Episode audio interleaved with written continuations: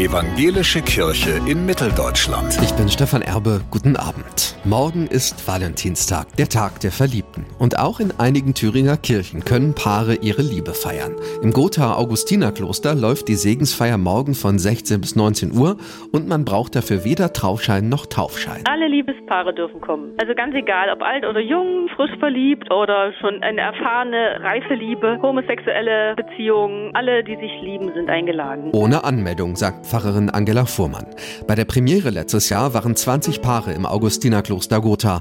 Das Pfarrteam hatte richtig gut zu tun. Vom Gespräch vor der Zeremonie bis zum Foto danach. Das ist ein Tag, der vielen wirklich wichtig ist, der so ein bisschen rausleuchtet. Ein Tag, den viele wirklich auf dem Schirm haben und dankbar sind, wenn es da schöne Angebote gibt. Den Segen gibt's nach Geschmack mit Musik, von Rock bis Klassik, romantisch draußen am Feuer, ganz intim im Raum der Stille oder ganz groß in der Kirche.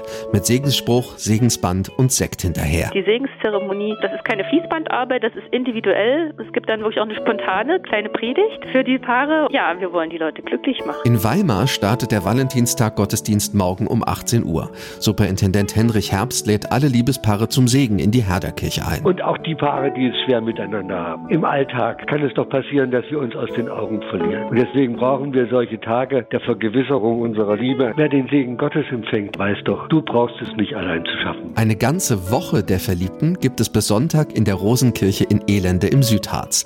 Nicht nur Paare, alle, die sich lieben, sind eingeladen, auch Familien und beste Freunde. Die Resonanz war riesig letztes Mal. Unglaublich, wirklich unglaublich. Also ich habe so Bauklötze gestaunt, wer alles in der Kirche war. Es ist ein Bedürfnis, man merkt es einfach, ja. Und weil man ja zu uns auch jederzeit kommen kann. Ne? Sie können ja auch kommen abends im Dunkeln um 10. Ne? Das hat ja alles nochmal seinen eigenen Charme. Regina Englert von der Kirchgemeinde lädt alle Liebenden ein, kleine Valentinsüberraschungen mitzunehmen und sich in der rund um die Uhr geöffneten Rosenkirche in Elende zu verewigen. Sie können sich in ein großes Herz eintragen, Ihren Namen noch einmal ganz gezielt vor Gott bringen. Ach, lassen Sie sich doch einfach überraschen, kommen Sie vorbei. Die Kirche ist immer offen. Stefan Erbe, Evangelische Redaktion.